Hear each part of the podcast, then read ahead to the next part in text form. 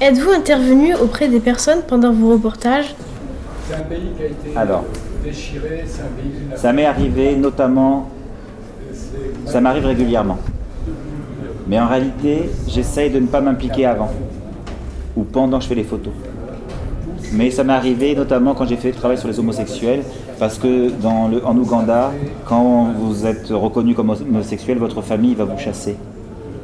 Euh, et on parle de pays où il n'y a pas de bourse, il n'y a pas de- d'aide sociale, il n'y a pas de sécurité sociale, il n'y a pas de- d'aide au logement, il n'y a pas de, de retraite, il n'y a pas tout ça.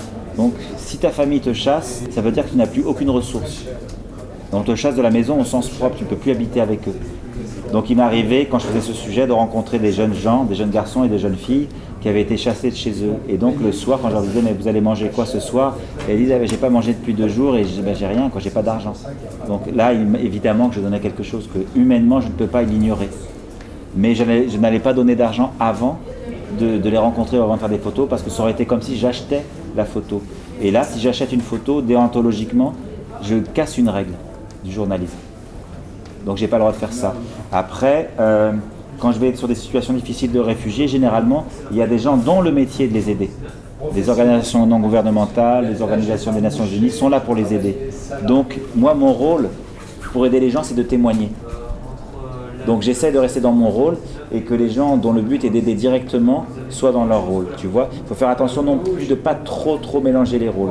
Maintenant, si la question c'est est-ce que j'ai déjà été dans une situation où j'avais le choix entre faire une photo ou sauver la vie de quelqu'un ou aider quelqu'un parce que sa vie est en danger? Ça m'est pas arrivé, mais si ça m'arrivait, je choisirais évidemment de- d'aider la personne. Tu vois? Si j'étais dans un dilemme où le choix c'est tu aides ou tu fais la photo, et tu as une excellente photo, j'aide. D'abord. Parce qu'il n'y a aucune photo qui ne vaut la vie de quelqu'un, ni la mienne, ni celle de quelqu'un d'autre. Comment réagissent les personnes que vous prenez en photo Ben, comment ils réagissent, ça dépend. Alors, comment réagissent les personnes que je photographie? Ben, Ça dépend des personnes, ça dépend de la situation. Mais tu sais, quand je vais faire une photo, c'est pas j'arrive, je fais la photo et je m'en vais, tu vois. Il y a tout un processus avant où je vais les rencontrer, où on discute avec eux, où on peut expliquer. Mais pas toujours. Des fois, j'arrive, je commence à faire des photos et je sens que la personne ne dit rien. Elle laisse faire. Notamment la photo qui était la photo de- du pêcheur qui sort son bateau de l'eau en t-shirt rouge. Je, crois que je lui ai rien dit à ce gars-là. Mais je suis resté deux heures avec lui. On n'a pas échangé un mot. Je suis arrivé, il était sur le rivage, il nettoyait ses filets, j'ai commencé à faire des photos.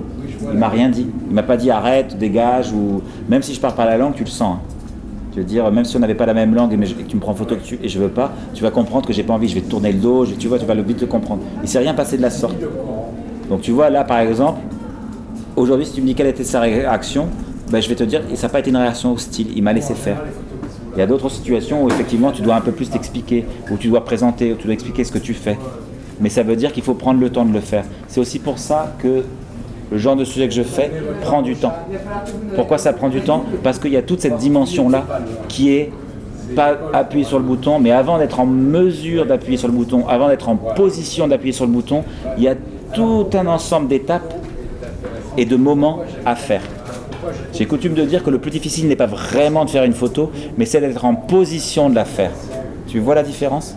C'est d'être dans une position où la personne va te laisser faire, où la personne va, considérer que ta présence ici est normale. Et des fois c'est très compliqué parce que être au milieu des pêcheurs sur le bord du lac Victoria, ma présence en tant que photographe français blanc, elle n'est pas normale. C'est-à-dire que c'est pas quelque chose qu'on voit tous les jours. Et le but du jeu, si j'ose dire, c'est que les gens autour de moi, les pêcheurs, m'oublient. Le grand but du jeu, pour moi, quand tu es photographe de documentaire, c'était comme le vent. Tu vois Tu arrives, tu souffles, tu passes. Toi, quand le vent passe dans tes cheveux, tu le sens, mais tu le vois pas. Et ben, c'est pareil en photo. J'aimerais, si je fais des photos, les gens me sentent, mais ne me voient pas, m'oublient. Comme le vent, tu arrives, tu es léger, tu as agi, tu es parti. Ah, il y a eu du vent. Ah bon? Voilà.